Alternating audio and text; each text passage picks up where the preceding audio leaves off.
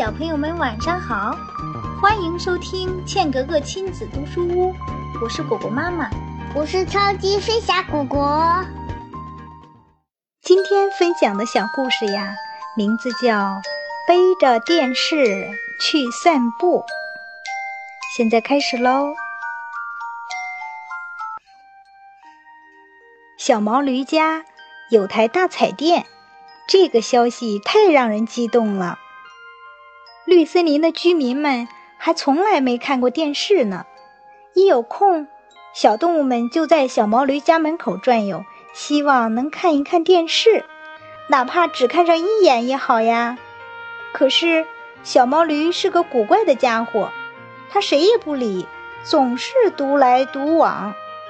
小毛驴有傍晚出门散步的习惯，可是散步就不能看电视了，怎么办呢？小毛驴呀，就背着电视去散步。虽然看不到画面，能听一听声音也好呀。每天傍晚，小毛驴都背着电视在绿森林里散步。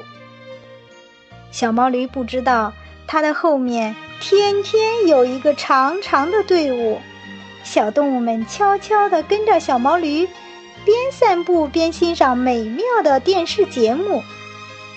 新年的时候，小毛驴意外地收到了一张很漂亮的贺卡，贺卡上面写着这样几句话：“谢谢会走路的电视机，你带给我们欢乐，让生活变得更加有趣。”小毛驴觉得很难为情，他从来还没收到过礼物呢，而且他背着电视散步时，可从没想过别人呀。这张贺卡成了小毛驴的宝贝，他每天都拿出来看一看，觉得心里呀暖乎乎的。他不再天天绷着脸了，他开始向每个人微笑，他的门窗也不再关得那么紧了。小朋友们，你们猜猜，小毛驴的生活会因此发生什么样的变化呢？